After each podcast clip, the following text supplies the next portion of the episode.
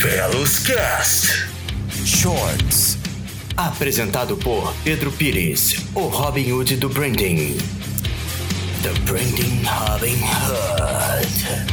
Episódio de hoje. Traumas e consistência. Você vai saber muito mais hoje sobre isso. Muito bem, velozes, sejam bem-vindos a esse Velos Cast Shorts. Hoje eu quero falar com vocês sobre traumas e consistências para uma marca. De um tempo para cá, não sei se você reparou, muitas pessoas saíram dos seus trabalhos tradicionais e foram efetivar seus sonhos abrindo seus negócios pessoais. Segundo dados do Sebrae, em 2020, mais de um milhão de pessoas se tornaram MEI. Isso corresponde a 30% do nosso PIB. Muita coisa, né, gente? Isso indica que mais marcas estão surgindo para fomentar o mercado. Só que nem tudo são flores. O aumento de empreendedores que estão perdidos e até mesmo desistindo de seus sonhos uh, também aumentou significativamente. Eu identifico dois fatores que estejam atrelados a isso, que é o que a gente vai falar sobre hoje. Primeiramente, a gente tem o trauma, que é causado por diferentes fatores emocionais e pode até ser fatores físicos, mas ele está muito atrelado a fatores emocionais. E a constância, a constância de aparecer, a constância de falar, a constância de postar. Essas duas diferenças são trabalhadas em muito dentro de uma gestão de marca. E eu vou te mostrar por que, que isso é importante, você saber identificar essas duas, uh, esse, essas duas diferenças, né? E como você pode trabalhar isso no teu negócio, na tua marca. Então vamos lá. Quando a gente fala de trauma, a gente está falando de uma experiência que causou uma imensa dor e sofrimento para uma pessoa. Como um comentário negativo, uh, um, um, não apoio de uma pessoa, ou não ter um incentivo né, da, de uma pessoa, do seu público, etc, etc. Essas são as principais causas desse trauma, que levam mesmo até o fechamento do negócio.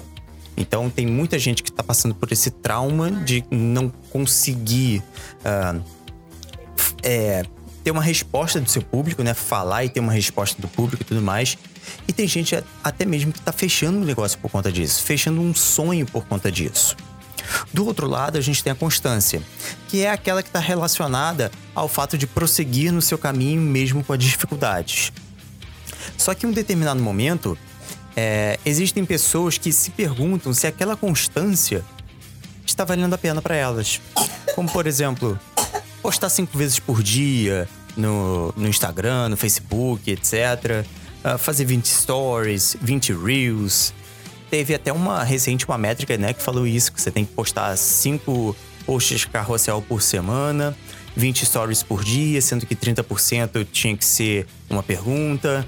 É, três reels por semana, enfim, eu não sei a métrica de cabeça, mas é bastante coisa para um para uma pessoa só, né? É bastante coisa para fazer, uh, porque gerar conteúdo demanda tempo. Não é algo fácil, não é algo rápido, não é algo simples. Mas vamos lá.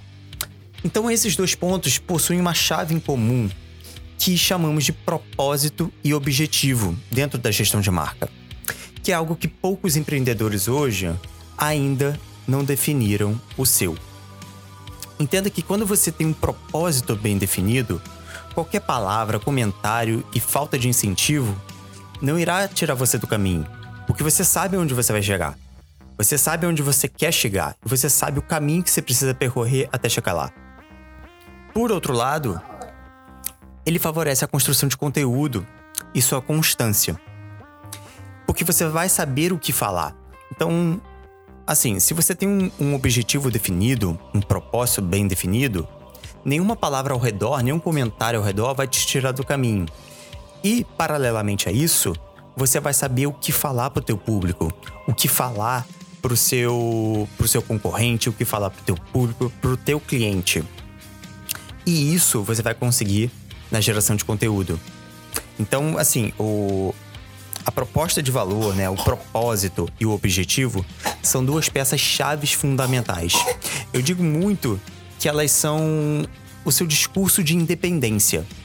E quando a gente faz um discurso de independência da marca, todo mundo ao redor sabe o, do que, que se trata você e diversas pessoas que se identificam com isso vão te seguir.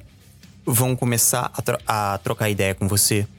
E isso você vai conseguir crescer cada vez mais a tua marca no mercado. E assim, pensa o seguinte: eu sei que existem muitas coisas que você não pode saber desenvolver.